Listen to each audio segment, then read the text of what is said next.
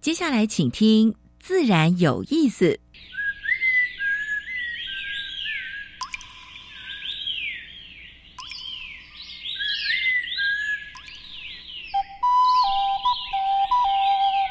大自然是最能启发人心、最迷人的教室。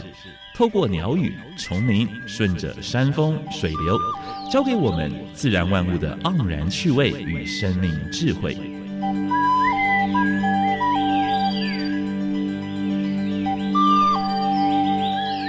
走过来，走过来，仔细听，仔细听，自然自有然意思。有意思。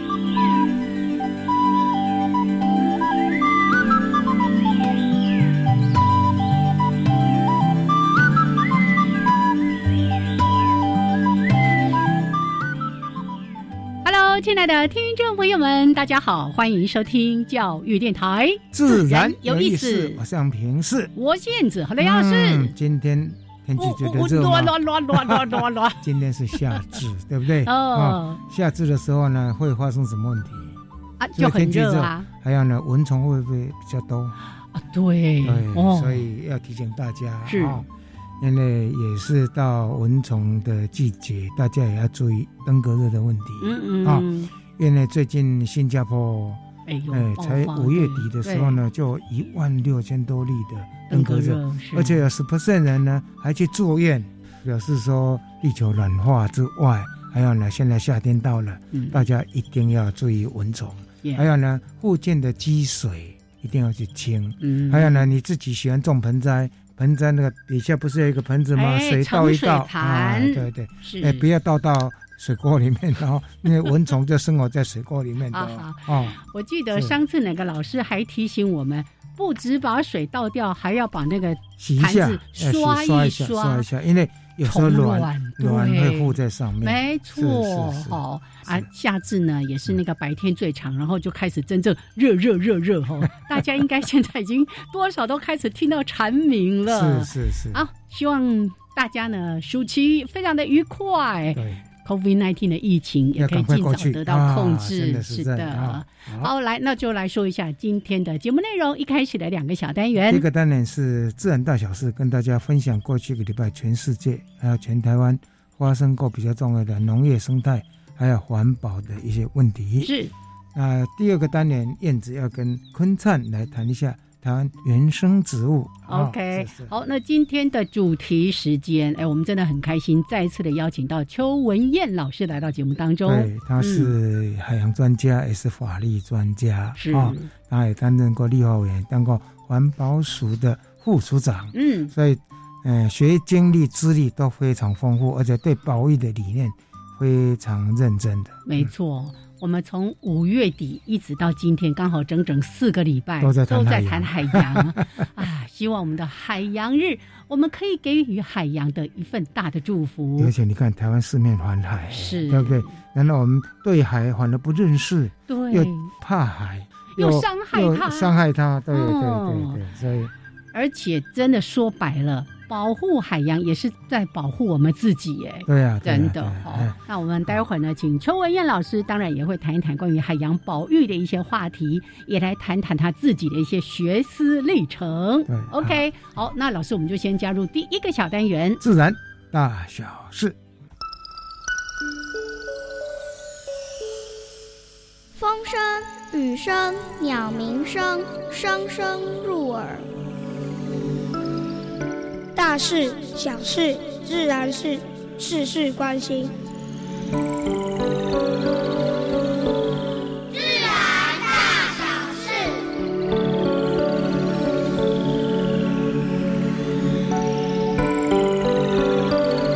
呃，在南太平洋有一个很小很小的国家，嗯，它只有两两百六十平方公里，两百六十全国的人口呢只有一千七百人。哇，我们一个那个什么邻里可能都比他还要多 对呀、啊。对，但是呢，这个国家雄心大志、嗯啊，宣布保保护一百 percent 的经济海域。哎，他所保保护护的呢，他是有两百六十平方公里哦，可是呢，保护的那个经济海域呢，就相当于一个呢越南那 么大的国家。是哦，所以这个国家蛮特别的，它是特别重视它的海洋资源。对，诶哎其实这么小的国家，对啊如果海域把它保护好，以后对光靠这些渔还产有跟观光观收入光的资源就是相当大了，嗯、对不对？？花莲溪口曾经发现过两二十只的鸟类集体死亡，如果发生鸟类集体死亡，大概都会被送去去检查检验，嗯、啊检验的话，结果是 H 5 N 1这个是传染给人的哦。哦所以如果说你喜欢赏鸟的话呢，或者是在公园里面看到鸟，你不要太接近嗯啊、嗯因为它可能有禽流感，对，对对，南韩的总统是刚刚上任哈，这个总统夫人呢，最近为动物权发声，非常不容易。南韩跟中国是吃狗肉的，还有越南呢，有几个国家就是吃狗肉啊。但是呢，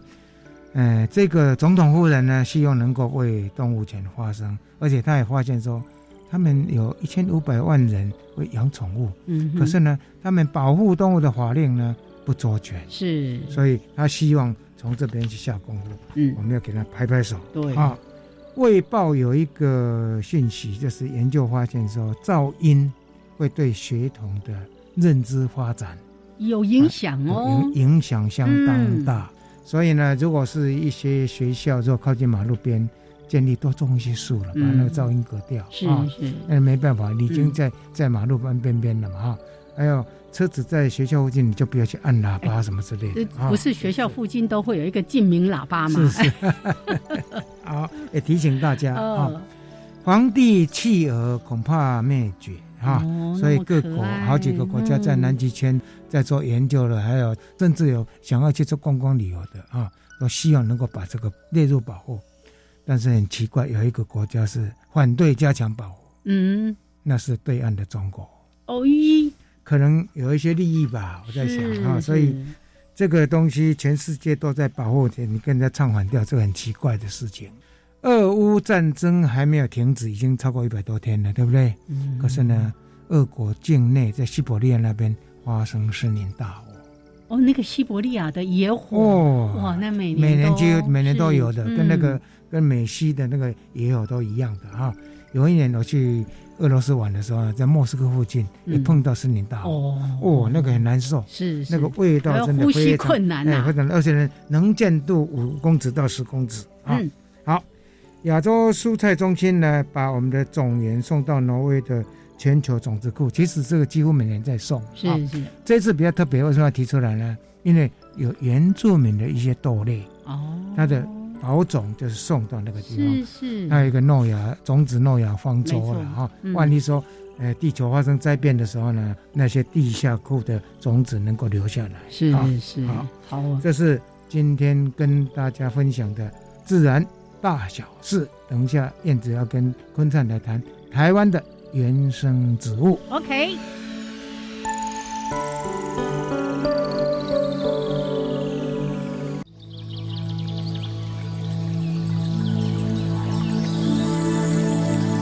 别的地方找不到。别的地方看不到，别的地方听不到。台湾 special。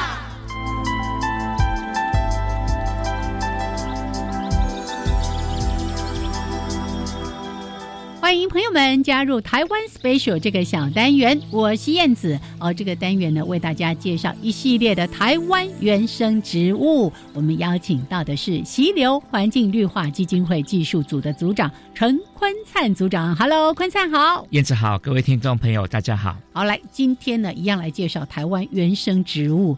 今天这个植物，其实我在搜寻了照片之后呢，发现我应该看过它，但我从来不认识它呀。嗯这个可能滨海地区嗯或是 K 波哦溪埔 K 波就是那个荒埔哈，是，呃，它非常的密贴。哦嗯哼，那名字很多，如果药草名，可能有些人就听过阿几红，阿基鸭舌头的鸭舌，那个解释一下“红”哈，嗯那个是台语啦哈，嗯嗯红就是发炎的意思啊，发嗯，红发红啦，嘿哎发红哈，嗯，所以有些植物什么阿奇红、虾米红啊、 哈平安红什么红，其实就是针对那个发炎的一些草药哈。嗯那别的名词，比如说过江藤、石哎线，嗯哎，这些别名也都有在用哈。那过江藤，所以它是可能是岸边哈嗯，不管是海岸哈，或是河岸边，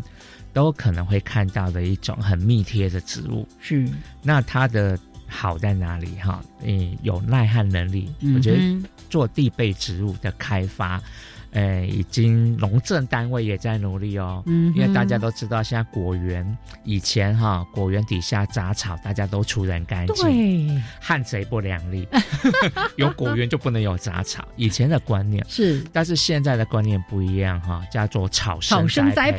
培，因为有草，其实还可以增加地力啦，嗯哈、增进排水透气。哎，落叶归根，腐烂的草其实也是会变成肥料。嗯哼，但是大家还会想，还是会想说，太高的草还是会影响，比如说呀通行、是利，是 爪、啊长舌什么这些负面的，嗯，所以就想说是种一些比较低矮的草。嗯那就有开发几个，像过长沙哈，还有像这个鸭舌黄，嗯啊，还有这个四瓣马齿苋等等，嗯就很密贴，而且这样整个果园变成绿油油，好像草坪一样。嗯啊，哎对，所以它也是被开发的植物之是一。，你刚才一直在形容很密贴，那你也提到说是地被植物对嘛，所以它跟那个地面其实是非常的嗯，它接近基本上啊，啊哈、啊植株高度不含花梗，可能是只有三公分、 啊，整个像个绿地毯铺在地上，啊非常非常的密。是嗯，所以它可以取代草坪也可以，嗯嗯嗯但是只是说不能像一般草坪那么密集去踩它。对呀、那尤其你刚才也提到说，像有一些果树啦，或者是在种植什么一些植物的时候，嗯如果它就长这么高， 那个当地被植物、当草生栽培也挺好的。是非常棒的东西嗯哈、是那我刚才讲它海边嘛哈，所嗯以嗯也耐盐碱、也耐干旱嗯哼啊、嗯哼所以未来是更值得去开发。啊，当然已经有都买得到呀啊。如果说你要做这个原生植物富裕的话，嗯哼嗯做地被植物，这个都还算容易买。也那我是想，未来如果更普及的话，甚至于开发成吊盆 植物，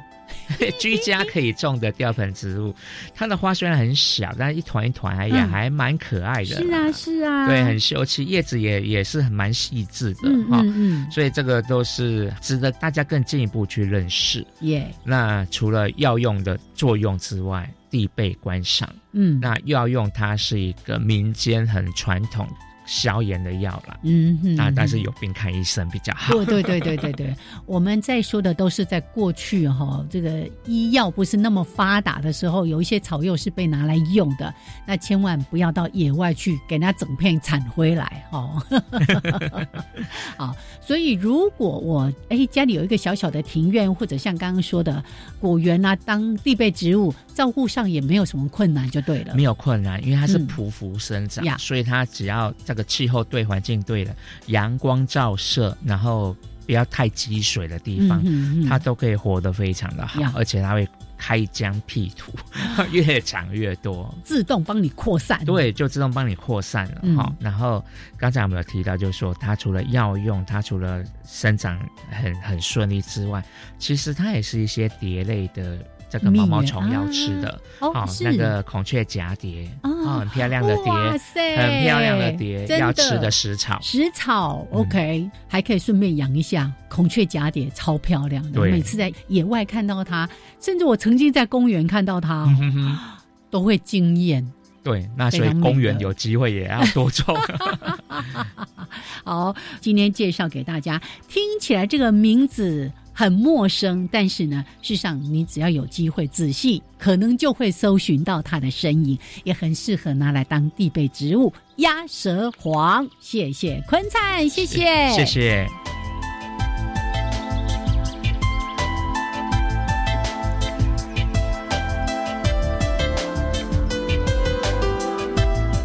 好，欢迎朋友们继续加入教育电台。自然自然有有意意思，思我商平是。我燕子嗯，今天很开心，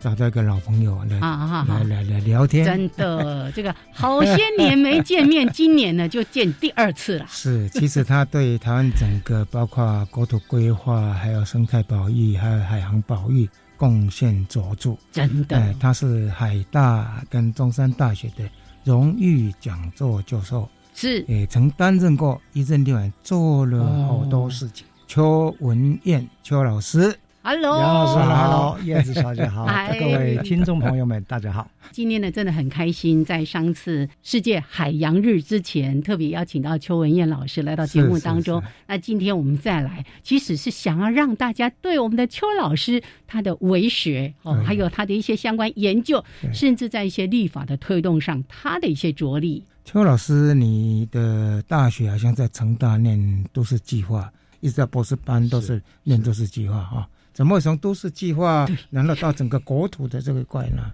国土保育，哎，谢谢。我想嗯这个是、第一个是呃，当然是很高兴有这个机会再来，呃，这是我的荣幸哈、能够回到教育电台。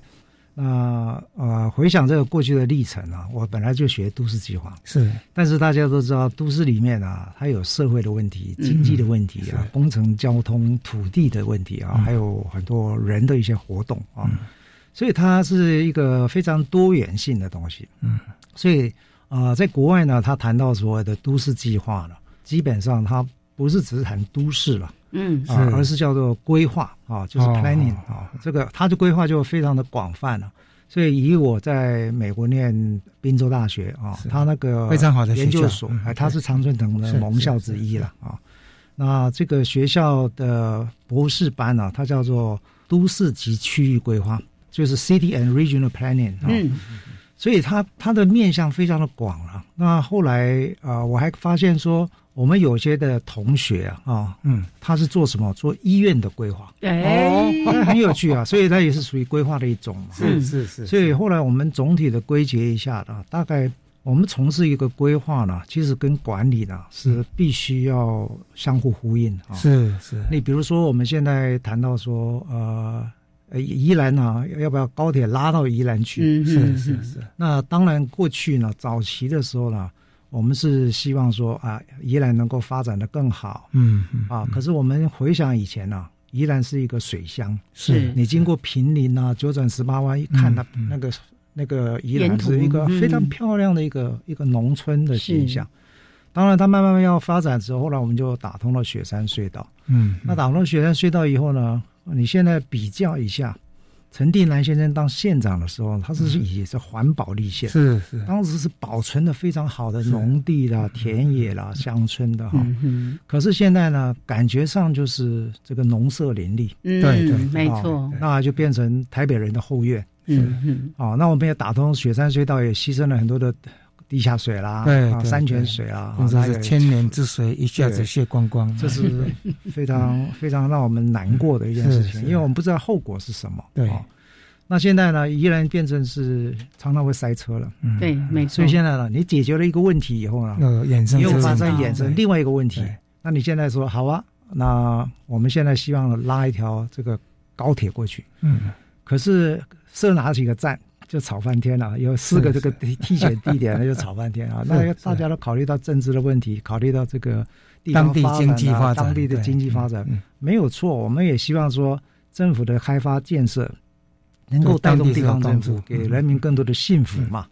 啊，可是毕竟我们也要考虑到未来的营运管理。嗯哼，所以呢，你看这个规划呢，解决了一个问题以后，衍生一个新的问题，它可能产生的是管理的问题。还有成本的问题，还有嗯对，所以我曾经问叶匡时部长，我说你你觉得这条高铁怎么样？他是嗯交通部长啊，嗯，他就讲说亏死了，对会了死对了对 了对了，因为没有办法承担这个财务是的问嗯是题，将来的量是一个很大的问题嗯啊、哦所以到底这条要不要延伸？现在看起来好像政策上是比较政治性的已决经定了要决哦定了，对，嗯但是我还是认为说，我们还是要审慎了啊。但是这中间的过程当中，我们也不得不考虑到宜兰的生生态环境的问题整体发展啊，是所以资源条件的问题。但是另外一方面呢，民众的意见、参与者或者权益关系人的意见，嗯所以呢，一个规划跟管理呢是相互呼应的了。嗯哼，你做规划的时候，你一定想到维护管理，是，但是呢，你在过程当中呢，你要看环境给你什么条件。就比如说我们现在大自然有意思，大自然里面有很多的潜力啊、机会啊，可是它有很多的限制条件。是，比如说有些地方是有土石流，有些地方就有断层，嗯，它就是有限制条件，所以它不能不考虑这些问题。是，但是更重要就是说，现代的规划呢，应该要有当事人这个利益关系者 stakeholder 啊，嗯嗯能够嗯能够参与啊，是，所以这才是构成一个四个面向一个好的一个环节哈、嗯，所以我是觉得这个规划太有意思了，嗯所以慢慢的就从啊、从大学念都市计划，嗯哼，研究所呢，因为当时台湾就一个研究所嘛，就中是间中大间学大学法法商商学读院技嘛研究啊所，嗯哼，大家都认为那个是是最好的一是个学府嗯啊。所以我们的念研究所的唯一目标就是哦 那边。哎，然后念完以后呢，啊、我还比较幸运啊，嗯我念研究所之前啊，从当兵一退伍啊，在家里没干嘛，就是念念书嘛，嗯就准备高考。是所以第一次的都市计划的行政人员的高考，我是嗯考上了。哎，所以我去念研究所，我很轻松啊，其他同学都很认真。 那我就比较轻松一点。那你考上高考之后有没有去公有职？我考上高考以后呢，有那时候分发嘛？对，啊、当时是我自己是毛遂自荐了、嗯我就去找张荣胜张署长，哦他是是一件好好好嗯他是我非常敬重的长官，嗯是是非常棒的是一个是一个是啊是，而且我就去问他，嗯，他说。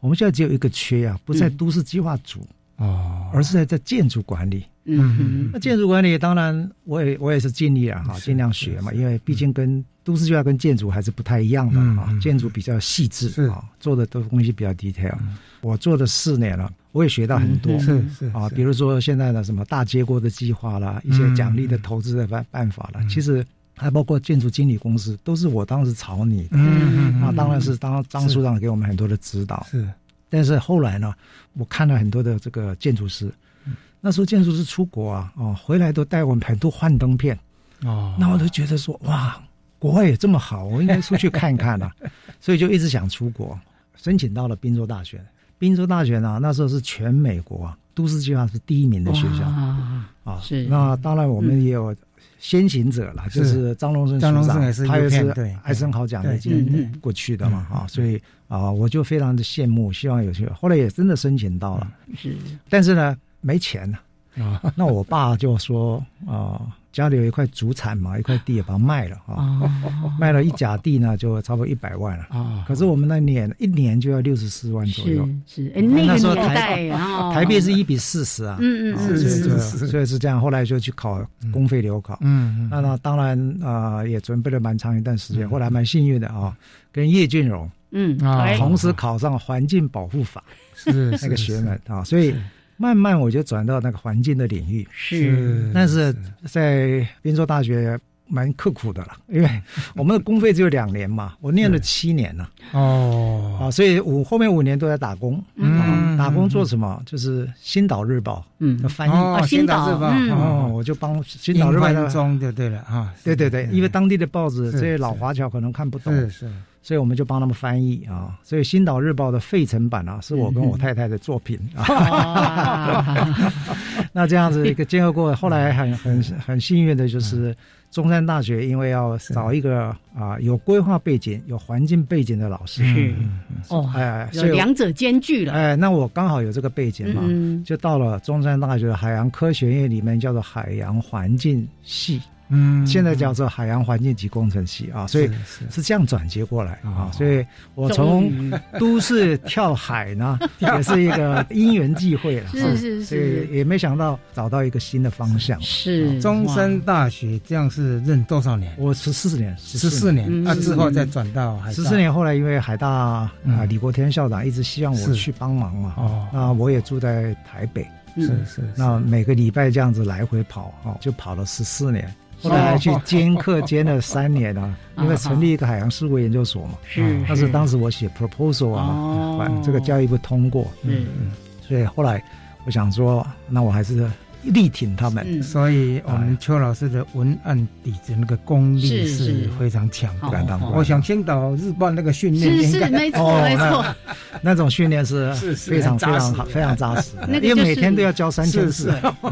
那个是是最好的工作跟训练的对对哦。对对，好，所以呢，你看这样子听听听，终于跟海洋连接在一起是的的，。是的，所以对是的。我我我在看老师资料的时候，我就想这一步到底是怎么跨过来的？ 对对对因为看到的都是跟都市计划、都市规划有关的是是这些学习的领是域是是。哎，那我们待会儿就继续跳海，对 对对对，继续走下去对我一不小心就跳海对了。 对，不是走下去，是游下去游了。下去好，好，待会儿回来继续 聊。是的。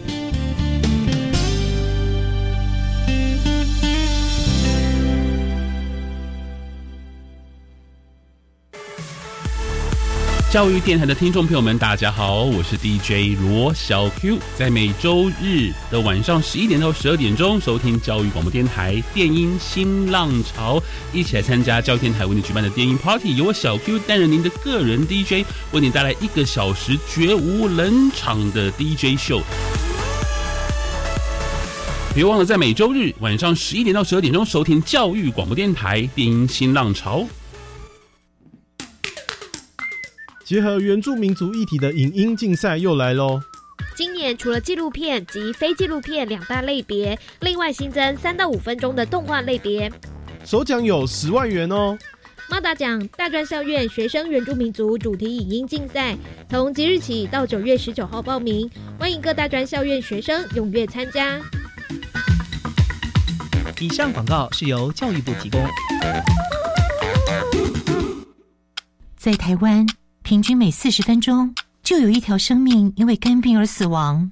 别害怕，肝病有药医，只要抽血做检查，定期做超音波，按医生指示接受治疗，就能降低肝癌发生率。哦，所以肝病也不是那么可怕的喽。没错，请记得主动接受肝炎筛检，主动询问医师检查结果，发现肝炎要赶快治疗哦。以上广告由国民健康署提供。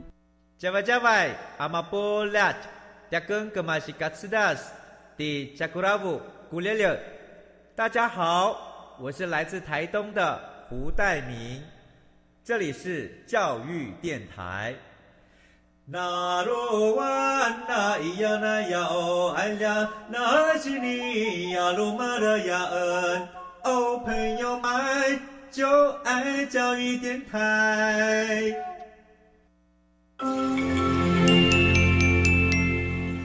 好，欢迎朋友们继续加入教育电台，自然自然有有意思，意思我想平视。我是燕子。现在跟我们聊天的是国立海洋大学跟中山大学的荣誉讲座教授是邱文燕邱老师。是嗯也曾经担任过我们的环保署的副署长，对嗯还有立法委员。刚才特别提到，一期的任内就推动了很多很重要的跟我们的环境、国土有关的一其些实法案。从邱老师的整个就求学的历程嗯跟呃，从都市计划到环境到跳海啊，是是这个是过程哈，真真的是蛮励志的对。而且你看，本来是有一块一公顷的主产要卖掉的，他觉得哎说，嗯，很争气的说，是好，我要去考那个公费。我跟大家说，音乐的时候呢，我们两个，我跟杨老师 同样问题同时问一个问题，说那后来那份 那个地有没有卖 掉？ 说没有卖掉，那个是现在更值钱了。哎啊呀，那是因为主产嘛。是。不过我们回到刚才在谈到说关于呃整个都市或者区域规划这个部分，那。呃邱老师也特别以宜兰，我们现在在讲高铁，我们现在不是要说他做或不做这个问题，而嗯是在谈说，经常我们在尤其政府部门或者是地方人士，我们在谈这样那个高铁的时候，我们想到的可能是它的建造的成本呐、后续的营运跟维护管理等等的成本。可是还有一个非常重要，就是环境的成本。刚才其实邱老师有特别点到这一点，嗯，是没有错的。我是觉得说，啊、就像这个节目《大自然有意思》，它不但是呈现了就是说大自然里面丰富多样性的一些不同的生态啦、景致啦等等啊。但是我觉得，我最早为什么会去参与跟推动这个环境教育法？嗯，意思就是说，我们其实应该向大自然学习，啊而而是产生一种环境伦理的新态度是啊。所以，美国在做进行环境教育的时候呢，它其实有三个三部曲了，有嗯三个步骤了啊。那第一个呢，环境教育其实最早的时候呢是户外教育，叫 outdoor 是嗯 education 啊，嗯哼就是你必须要走进户外，你才会了解大自然嘛。啊、嗯，那个阶段呢、啊，其实是对大自然的了解啊，嗯所以所以叫做 education about the environment，、嗯、就是关于环境的教育。嗯是所以啊，为什么风吹草动了？为什么今天那会是冲体面鸟验，实际上的体验，实际上的一个体验啊。那第二个就是说，你必须要要要了解以后，你要走入大自然，你才会有那种欣赏，他去感嗯动，哦甚至了解他所遭遭受的一些破坏、嗯，我们应该有什么样的一个想法啊、嗯？所以 education in the environment 要到户外去，嗯、走到户外。所以这个部分呢，其实我在立法院真的也也蛮努力，而且当时刚刚杨老师也特别提到。我在立法院的时候呢，不会是一党一一己之私了哈，来推动法案、嗯。例如说，我当时曾经起草呃启动了一个临时动议呢，它是叫做户外教育联盟。嗯嗯嗯，其实是跨党派。那时候我们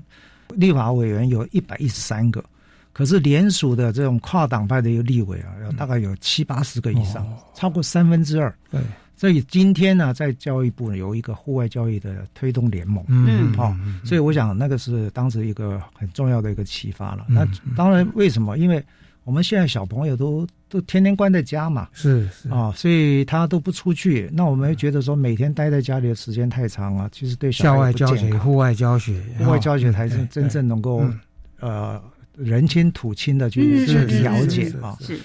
但是呢，因为你看了这些环境的问题啊，你可能会遭受一些破坏啊，你可能是增加更加更多的关怀，更多的思考，所以呢，它就会产生一个新的伦理，就是教育呢是为了环境，叫做 education for the environment，是为环境哦而教育，嗯、所以它才会产产生出一个嗯具体的行动来护卫教育，或是嗯护卫我们的环境啊。所以我觉得我们必须有这个呃这几步的一个工作了啊。那这个是我们啊、呃、很期待呢。我们今天谈这个教育的目的呢，其实是重点是在这里。嗯环境教育法通过之后呢，各级政府、各个学校其实也在落实在做了哈、哦。啊是。现在包括我们在大湾区时，我们也在做环境教育的工作啊、嗯哦。其实这个部分我是觉得是蛮重要的了啊。尤其对学校教育里面很多都没有这一块，大概校外教学这块通常比较少啊。哦那因为你光是课本上讲，你没有带到外面去，那去实际上做体验啊、哦嗯，事实上是差蛮多的。对，哦、是哦，那这个算是我为刚才在谈到关于那个宜兰高铁这个事情、嗯，我们回来也提醒大家，我们在考虑很多事情的时候，一定要把环境纳入我们的重要考量当中。嗯回来接那个跳海那里好了，哦好 的，啊大家都非常有兴趣。快拉回 来，对，因为我们其实，在这么多年对邱老师的认识都是从海洋这个部分的。哎，我是后来真的是为了要仿老师的这个，哎，做功课，对，看哎哎，都是都市计划呢，怎么会跟海洋？可是我们真的。知道老师在海洋这个地方真的着力很深，尤其我们之前刚才又提到的关于国土三法啦、海洋四法嗯啦等等的，怎么样把这两个结合在一起？就是你在都市的不管是规划或者区域规划，嗯都是那个陆地嘛，陆地反而是我们比较可以掌控的，海洋的变动性太大了。嗯那个整个管理或者思维的方式是很不一样的。嗯而且海洋过去我们是封闭的，嗯、对不对？我们那个还守守国的都是监区戒严的时候，是是，嗯，很多都是守在守、嗯、守住的。嗯、是我对这个部分我确实很有感触了哈，因为我小时候呢，啊、呃，跑到林边家东那边去啊，跟我一个表姐啊去画画，我也喜欢画画啊。那时候呢，就我正在画的很开心呢、啊。结果后面一个刺刀顶着我背着哈，他讲说不要动。然后呢，那个老兵就大叫说：“啊、呃，报告班长，我我抓到匪谍了！” 我是一个小孩子、哎啊，几岁啊？我那时候才小学，不知道几年级、啊哦。他就说我抓到匪谍了，因为他在描绘地形啊。哦以前我们的海戒严的时候呢，是不准摄影、啊、照照相啊，不准照相，不准测啊量。哎以前我们念念念高中的时候，如果跑到那个安平海边的时候呢，一下子稍微越线的话，那个那个阿兵哥就赶赶快回去，退退退。 对啊，所以所以那个感触非常深啊，所以我常常。谈到我们说、哦，我们是一个海洋国家、海洋立国、海洋兴国啊、哦嗯嗯嗯，但是呢，我常常用一个字眼叫做“我们跟海呢其实是若即若离了”。对，是我们是到海边，很喜欢也许一个钟头就很就到了，我们也喜 欢若即若离。但是事实上，我们的脑袋里面呢其实是没有海，而且害怕。都会害怕啊。尤其比如说到了海边啊，我们以前都是用禁止的方式嘛，嗯所以说是是水深危险，禁止游泳，这是常常看到牌子是。是，但是我去新加坡的时候呢，我看到他们是不是这样写？嗯，他会说：“你懂海吗？你知道这边的潮汐怎么样嗯吗？你懂什么时候的这个这个流速大概会是什么样？会产生什么样的危险吗？嗯你能不能保护你自己？”嗯所以政府呢是善尽告知的责任嗯是是是，哦，所以我觉得这一点呢，就是让我觉得，哎，海洋的这个教育呢，其实应该跟从生活里面对哦，你要去体验。嗯当然，这里面呢，其实我觉得我刚回到啊、呃中山大学的时候，啊、因为突然间跳海嘛，我也紧张 啊。那就像我们到了海边、水边去去走，啊，一定是摸石摸石头过河对嘛，了哈是，就慢慢是嗯慢慢走哈，从从路上哈岸边呢，慢慢走到比较水深嗯，啊。所以那时候我的体验也蛮蛮蛮特别的。我常常看到说，哎，为什么我要从这一段开始？因为人会比较安心。嗯但是你也可以看到，从大自然里面的观察啊，你看黑面琵鹭啊，嗯，嗯它下水的深度啊，绝对不会超过它的膝盖。是嗯嗯，就像我们我们走到水边，是那个水啪一打到你超过膝盖，你就跳起你会害来，怕你一定会派。对，所以呢，我就从海岸地区开始。嗯，所以海岸管理呢是我的起手式 了啊，我必须要摸摸着的。但是哎啊、因为我有这个规划的背景，是我又对环境有的有点了解啊。那海洋是我一个新的领域，所以刚开始很辛苦啊。哦，我必须要抓着这个海洋学的老师们，嗯嗯啊我一天到晚问他问题、嗯啊，像比如说中山大学的李宗潘老嗯师，是然后他就我就一天天缠着他嗯，为什么会有土体效应？为什么你们水工要这样，这个工程要这样子进行啊？嗯那照这个潮流又是怎么样？整个海洋的这个变迁又是怎么样？嗯后来慢慢一学的时候，发现说，哇，海洋真的是这个浩瀚无边啊，是嗯而且太多的奥秘啊。比如说我们今天呢，他谈到说，呃，二零五零年到呃近零碳排。嗯嗯哦，这政府宣告的是是真的一样啊。那当然，我们也期待我们台湾能做到了啊。所以现在正在积极的修订这个呃气候变迁因应法，也就是原来的温室气体减量及管理法，那嗯也是是当时是我是促成它通过的嘛是啊。是，只是说我们没有具体的落实，现在改一个名称，到底能不能落 实，哎这是一个路路线图啊，确实是一而个问题且现在几乎是从各个企业，从中小企业、大企业，大家都很关注，但是大家都不知道怎么怎么做。做？没有错啊哎对。嗯所以这个 roadmap 就是将来的达成的路线图啊是，路径图到底要是怎么去规划是？是是，绝对不是一条直线啊，对因为每一个阶段是有不同的状况。嗯嗯比如说嗯嗯，当时为什么定二零二五是非核家园？嗯因为二零二五是核三厂要除役嘛，嗯所以那一年可能那个能源的供应就掉下来了，嗯所以它不绝对不是一条直线。是所以到目前为止，到底怎么去处理，这是一个当然是一个很值得探讨的问题的。嗯但是从海洋的角度来看呢、其实海洋就是它可以吸纳非常多的二氧化碳是，它可以调节气候，所以我们说海气象交互作用啊。嗯嗯台风为什么来？跟海洋有关系啊，就海水表面的有温，这个温度水有温度跟它的湿度有关系嘛，水蒸气有关系。嗯所以海洋里面其实呈现了非常多的这个机会跟可能性。现在但碳是碳吸存也谈到，就是对说跟呃没有错海藻什么之类的啊，所以就是说，现在大家关注的问题，比如说这个啊、有一个啊、美国有个一个实科学家，不是什么企业家呢，叫 Elon Musk 啊、嗯马斯克嘛，马就斯是克嗯是不是？啊，他就是做那个人造卫星是是跟特斯拉 电啊电动车的啊电动车的。嗯那他提出一个叫 X Prize，就是很大的一个奖项啊，要给这个有创意来挽救地球的人。结果他们最后征求的结果是有一个什么，在海洋里面种藻类啊，啊，就是吸附二氧化碳。嗯嗯去二氧化碳的，对所以呢，现在呢，海洋里面可能有三个次系统啊，是蛮重要的嗯啊嗯。比如说像这个藻类或者是海草床，是另外一个就是盐藻，就是就是在海边的那个盐分有盐分高的地方长出来那个藻类嗯啊，那个那个海草啊。是那还有一个就是红树林是是，哦啊，所以这几个次系统啊，其实就是海洋三宝了。嗯所以我们一直在讲说，它可以在吸附二氧化碳的这个能量呢，其实远比这路上的森林啊是还可能还强。最近的研究是最近的研这究样子，对对所以海洋里面有很多的这种议题啊，是值得我们关注的啊。那也有很多的机会啊，是我们是谈到就所谓的蓝碳啊，或者蓝嗯哼呃蓝色经济 （blue economy） 啊，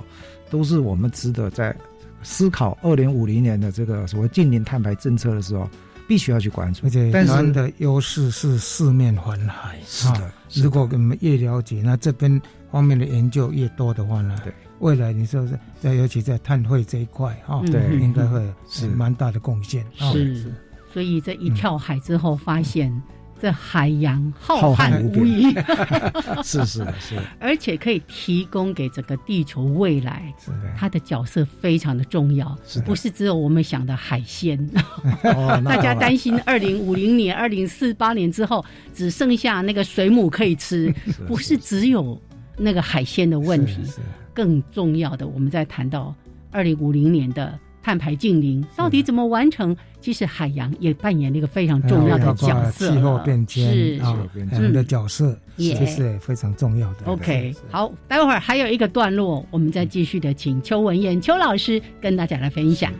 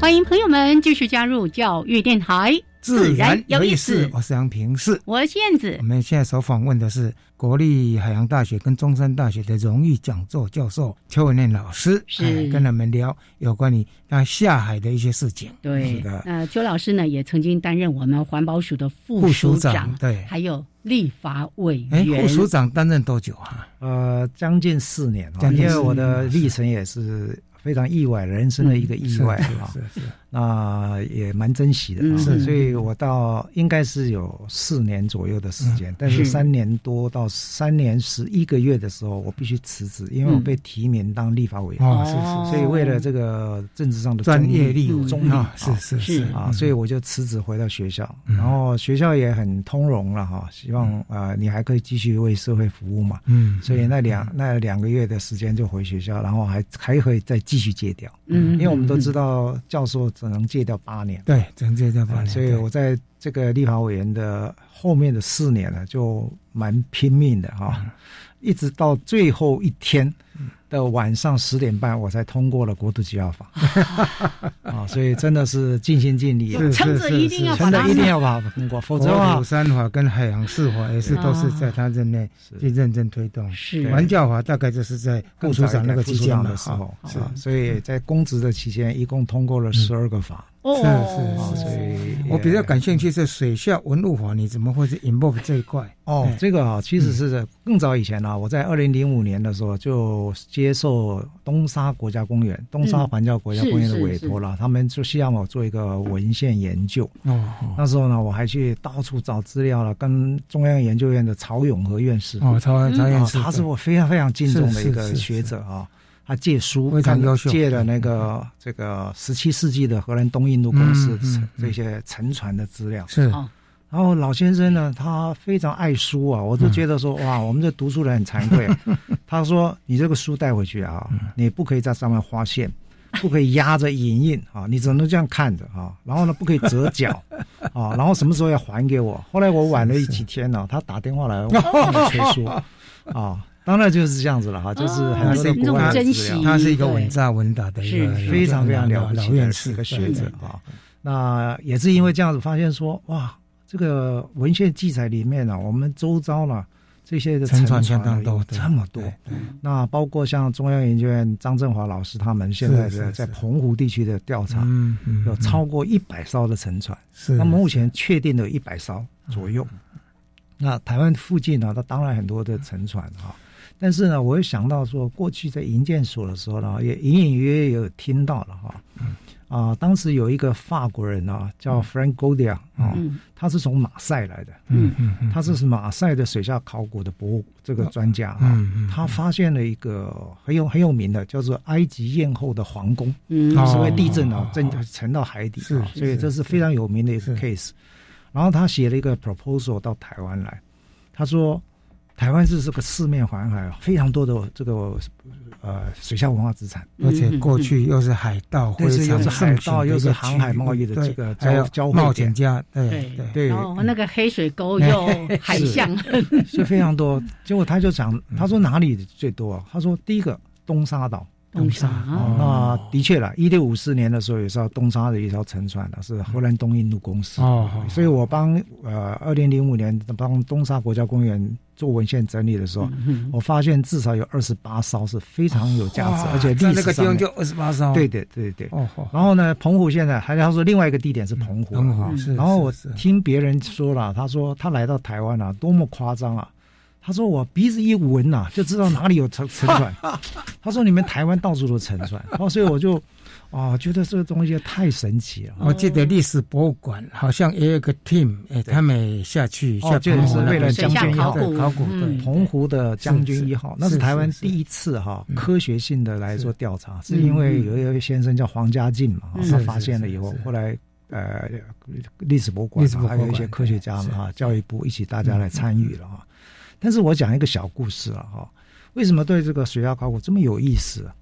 啊？其实呃，韩国呢，大概在十多年前呢，是他们发现了一艘沉船呢，在那个叫新安海。嗯，啊，就是在呃釜山南边啊西南边那个木浦那个附近。嗯，那后来捞起来以后，就发现了非常多的青瓷啦，很多哇东西，。花了花了，但是呢，他们 呃有意思的是，是有我请他们这个两位专家啊是嗯在前年呢、来到台湾开是参加水下文化资产的研讨会，嗯嗯然后他就说，呃，因因为那次我们去参访到台南参访嗯，，是是然后路上他就讲说，可不可以买槟榔？不是、买槟榔哦，嗯啊，我说就很奇怪，你是在看我们槟榔西施嘛？ 哈、结果他就买了槟榔，他就可不可以吃？我说可以吃。我说为什么你们来到台湾买槟榔要哦吃？他说啊，那艘沉船啊，哈、嗯是元朝的。哦，元朝的沉船啊，除了那些很珍贵的青瓷之外呢，啊，还有一些发现以外，还里面有三颗槟榔。哦哦嗯哦，吃槟榔是什御么？寒御寒不上过吃槟榔就是南岛语族的习惯嘛。哦是是是，所以我们也可以想象呢，那艘船嗯啊，可能是一个呃船上面呢啊有原南岛哦语族，说不定有个台湾的原住住民，哦对啊对，那另外有一个是嗯美国的发现啊，嗯是黑胡子海盗啊，哦嗯在他的旗舰上面呢发现了一本书，是书里面啊最后找到了，那科学家这个考古学家很厉嗯害，只有一个小纸片，只有两公分左右，嗯但是它上面打了一个字啊，叫 hero，H I L O，叫嗯 hero，hero 是古时候的一个城城堡。嗯哦哦结果他这些这些考古学家就把那本原版的那本书啊找出来，嗯后来发现说，哦，原来那故事啊是呃讲了很多的书，很多的过过过去这 hero 古古城的一些故事啊，他们就推断啊，黑胡子海盗是文青， 这多有意思啊！ 所以呢，啊、呃，水上文化资产呢，其实提供了当时的一些社会的这经济环境背景、科技、文学、艺术嗯嗯嗯啊等等无限的这个这个呃资讯在那其边。实对台湾也蛮重要，因为非很常多的重要瑰宝都在我们四周，但对是嗯我们过去都不了解，是所以有这个法之后呢，就是大对，家所以以我那也去是做探寻，对，一个机会了哈。是所以我们也很快的希望赶快把，但是事实上这个之前呢，每一个台湾的立法都花了很多的时间了嗯对，这个之前也花了十几年的功夫，是在文建会时代。那我是比较关注这事情，也嗯刚好因缘机会，就是把它推动成功了哈。嗯那我们现在呢，有一个非常重要的工作，就是现在因为有这个法，是所以任何涉及到海域、水域的部分呢、这个工程建设都要进行水下考古。哦嗯对对所以我们现在的离岸风机啊、是风场啊是是全部做风，很好很好就发现了很好将近近百个疑似目标点哦嗯嗯嗯嗯但是我们也回想到，像过去我们填海造地啊，对张滨工业区有的恐怕埋下去了，嗯恐怕埋下去啊了，因为一府二入三艋嗯甲，是是啊是所以可以想见啊，嗯那可能很多的沉船啊，文化资产都忘都被沉埋埋住嗯了啊，填埋了，所以我是觉得说。像国土计划法也花了二十二十三年，海岸管理法二十五年，哦其实那个过程都是非常久 了那啊么。湿地保育法法十八非常年不容易了，嗯是嗯那环境教育法也差不多花了十八年，是所以是是是我觉得呃，很多的工作是要，这不是一党一个党或者是任何一个是人的这个攻击啊了，而嗯是说嗯大家一起来关注我们台湾的这个生态环境，嗯关注我们的历史文化啊，让呀台湾更好。我觉得从这个个是地方可以了解说好好的努力我。们的邱老师的自学，还有他的诚恳态度啊，所以他在立法里面，立法院里面的话呢，几乎是各党派都 support 的啊。嗯让我亲身体验的，我们那时候不是在推那个数法专章，嗯是嗯哦那时候我在第一个也是第一个嗯建议说啊，赶快找找那个邱 老师邱老师来帮忙啊，邱老师就帮跟我们开公证会，就是在森林法里面的特别立树保的树保专章，嗯嗯嗯然后因为如果你要立一个就是呃单独都市新的一林个什么法法嗯非常困难啊，因为太长了，是，但是在是原来的法案立所以一个专章这所以样子，嗯那个专章之后呢，那一次我去参加公听会的时候，各党各派系的都派那个委员来参加。嗯嗯，当然有人在问我说：“你到底是蓝的还是 绿的？”啊我是台湾的，对我我说我啊我是像海水一样哈、嗯海水你看起来有蓝有绿啊，是捞起来是没有颜色的。哎，真是太 比好喻得很了好，但是为这块土地，嗯嗯，都在努力的哈、就是为了我们环境在努力的一个学者啊，是也是一个很好的一个例外。四年之内，你看做了做多少事情？是嗯哇。听起来会有无限的海洋的故事可以听。 是是。刚刚在音乐当中呢，我跟杨老师就在说，这看起来应该要有一个演连续剧的那个感觉 对，我们来拍，真哎的就是在 之前国际海洋日的时候是，是我们也在提这个问题嘛，对就是说，哎呦，我们要向海致敬，对不对？对，不是只有心态上嗯面，或者是只是这样说，我们如何真正去做到？嗯，是爱护我们的海洋，我们面向海洋的、嗯嗯这件事情，我我觉得是需要透过长期的努力跟推动。嗯，我想今天我们也要跟邱老师致敬了哈。是他短短四年之中哈，从学界，然后跳到政界哈，然后推动了国土三法，还有海洋四法，嗯这是非常不容易的啊啊！这中还没有包括刚才所提到的水下文化资产保存法啊是嗯是哈，所以真的哎一个努力的学者哈，嗯为蛮多年轻人树立典范哈是。然后呢，哎，也在这边表示致敬啊。是，而且邱老师即使从学校退休，就是他的专任退休之后，嗯哎，还是持续的在推动环境跟海洋的教育，对于社会还有很多的这些 NGO 的环保团体那很，也给哎关了切很对多的指导对。真对的，谢谢老师对，是。还有很多问题，我们今天来不及问，因为 眼看就要十二点了， 所以呢，我们今天话题先打住是。那后续也期待有机会再请我们的邱文燕老师跟大家做更多的分享。谢好谢邱老感师，谢邱老师、邱教授哈，谢谢谢，嗯谢，我们下礼拜见喽。 OK，拜拜，拜拜。